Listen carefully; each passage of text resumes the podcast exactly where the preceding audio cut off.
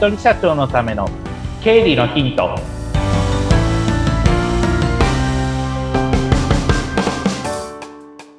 皆さんこんにちは。理財実践塾株式会社の池田孝之です。こんにちは。インタビュアーの水野紅子です。今日もよろしくお願いいたします。お願いします。秋も深まってきましたねねえ、あっという間になんか11月になってると思ってちょっとびっくりしちゃったんですけれども。いろいろ気持ちが焦る季節ですね。そうなんですよね。仕事もおかげさまでいろいろあったりするので、うん、もう気がついたらこれあっという間に年末になるぞってちょっと焦り始めてる。私でございます。そんな方も多いと思いますけれども、はい、そんな方々にもしっかりとチェックしておかなきゃいけないことってね、いっぱいありますからね。そうですね。教えていただきたいと思います。はい。よろしくお願いいたします。はい。さて、今日のテーマなんですけれども、はい、えー、改正情報をキャッチするっていうキーワードでお届けしたいと思います。お改正。うん。情報が変わっている。そうなんですよ。いろいろ法律とか変わるじゃないですか。うん、えー、で、それって、いちいち私たちがついていくのって結構大変だったりするんですよね。うん、で、それをどういうふうにキャッチして、どう対応していけばいいのか。特に、まあ、経営する私たちだったりとか、あと経理を担当する人たちにとっては、それがもう利益だったり、あと資金繰りに直結することにもなりかねないものがあるんですね。はい、例えば、じゃあ経営に直結するものの代表選手って言えば、税制改正。まあ、要は税金に関する法律が変わってきますよっていうのが毎年あります。だいたいまあ12月の終わり、中盤から終わりぐらいに、まあ政府からこんな感じで税金の制度変えますよ、みたいなのが出てきます。うん、それでもう大体税理士の先生はそれを見ながら、どういった影響があるのかどうかっていうのを先生はそれをキャッチしてお客さんに伝えるということが非常に多いなっていうふうに感じてますが、実際にまあ、影響が少ないものもあれば、ものすごく影響でかいなっていうものもあれば、その辺は、やっぱり、あの、今のそういった政治経済の状況によっていろいろ変わっていってるなという感じでございます。はい。で、例えば、まあ、そういった税金の改正という話を挙げましたけれども、もっと具体的に言うと、皆さんこの言葉聞いたことありますでしょうか？インボイス制度っていう言葉。最近なんかコマーシャルなんかでも耳にはするんですけど、うん、なんだろうっていう感じですね。そうですよね。うん、言葉は聞くようになったっていう感じなのかなっていうふうに思います。はい、これはまた後の回でいろいろ話をしたいなと思っておりますが、あとは電子帳簿保存法って呼ばれているものとか聞いたことありますか？それも何かコマーシャルでちらっと聞いたかなっていうぐらいですね。うん、そうですよね。コマーシャルではだいぶ言い始めているな、うん、でも、私たちのその会社とか事業にとって何の関係があるのかしらっていうところですよね。はい。まあ、関係大ありなんですけれども。怖いです。はい。だからそういったところも出てきたりとか、あとそれだけじゃなくて、経営者の皆さん自身の生活に影響を及ぼすものっていうのがあったりします。はい、例えば、前回、何回か前に私お話しした年金の話。はい。国民年金、今まで25年でしたけれども、うん、まあ法律変わってますよね。まあ私そこは、うん前回ちょっと申し訳ないんですけど、言及しなかったんですが、はい。今は、まあ、国民年金10年以上納めていれば、まあ、年金一応もらえる資格はあるよっていうところになってきます。はい、これっていうのは、まあ、いわば、ちょっと、まあ、条件を、まあ、緩くしたというか、年金多くの人が、まあ、老後の生活資金もらえるようにっていうところにはなってくるわけなんですけれども、ただまあ、年金もらえるからといって、じゃあ、劇的に自分たちの生活が良くなるかって言えば、まあ一概にそうとも言えない。まあ、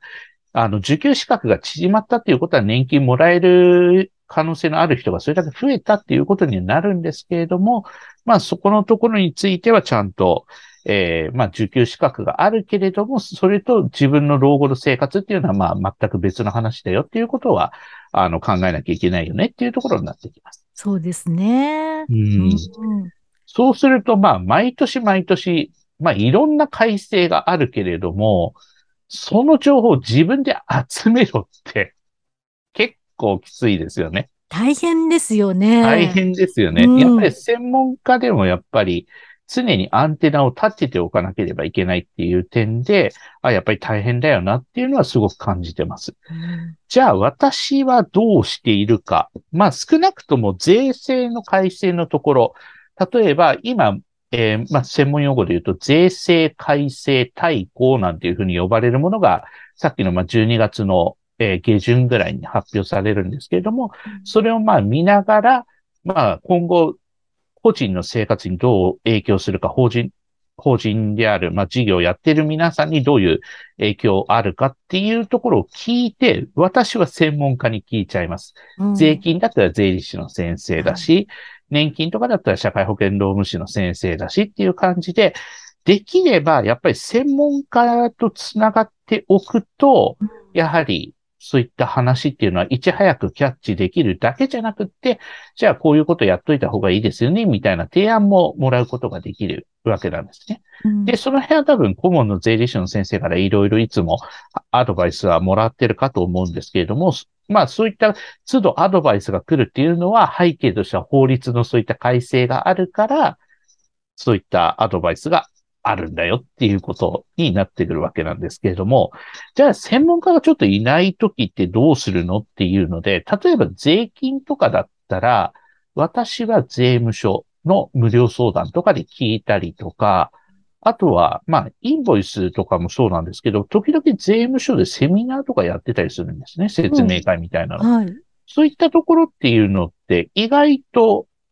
参加してる人が少なかったり、うん、ああ、でもすごく丁寧に教えてくれるなとか、資料もすごくたくさんくれたり、それで、まあ大体1時間ぐらいの中で、あの、ポイントこういうところですよ、みたいな話をしたり、で、あとは個別質問です。すいません、これ書類提出する場合にはどうしたらいいですかって言ったらすごく丁寧に教えてくれたりっていう感じのことがあるので、いざという時にはそういった部署、例えば税金だったら税務署だし、あと年金だったら年金事務所だしっていったように、えー、まあ、予約が必要なシーンも、あの、多くあるかと思うんですけれども、あの、言っていただくと、まあ、あの、いろんなアドバイスをもらえたりしますので、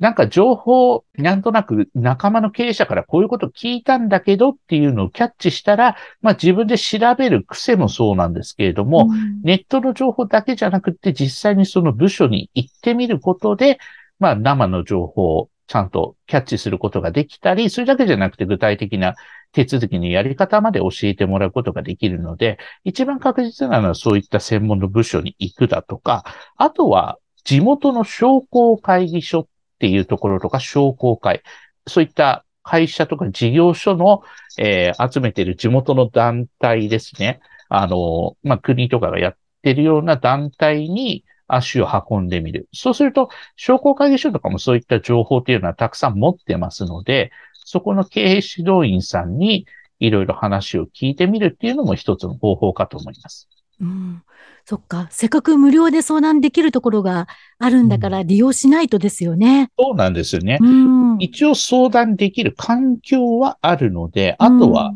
私たちが足を運ぶかどうかっていうところになってきます。うん、はい。なので、それで情報をキャッチすることで、なぜこの話しているかといえば、法律の改正が分かれば、事前に防衛することもできるわけですよね。あ、そっか。会社をこう守っていった方がいいんだなっていうのを戦略的に考えることができるので、うん、それだからまあそういった情報っていうのは常にアンテナを立てておく。うん、かつ専門家とつながっておいて、えー、逐一アドバイスをもらえるようにしておくっていう、そういったところは、あの、これから事業を大きくしていく上では必要になってくるんじゃないでしょうかっていうところになります。うん、そっか、ネットとかで調べていても、でも自分の場合はどうなんだっていう細かいところっていうのはわからないですもんね。うん、そうなんですね。一番、うん、今、ベニコさんおっしゃったように、自分の場合はどうなんだが一番重要なんですよね。うん、あの、制度があったとしても、あの、正直な話、文字読むのがめんどくさいっていうのもあるし、はい、本当に、うん、あとそれから言葉が難しいなっていうこともあったり、その場合には私の場合こういう状況なんだけど、当てはまるの当てはまんないのっていうところを、あの、聞いてみていただくと、まあそういった専門の部署を聞くとすぐに、アドバイスとかもいただける場合が多いですから、はい、そういったところで、あの、判断して、それで分かんない時には専門家の力を借りるっていうのが一番良いかなというふうに思います。はい。いろいろ本当に情報っていうのが溢れているので、なんか逃してしまいそうですけどもね、うん、しっかりキャッチするのが大事ですね。はい、そうですね。おっしゃる通りです。うんアドバイスいただきました通りに頑張ってみたいと思います。はい、リスナーの方々もしっかりとチェックしていきましょう。今日もありがとうございました。はい、ありがとうございました。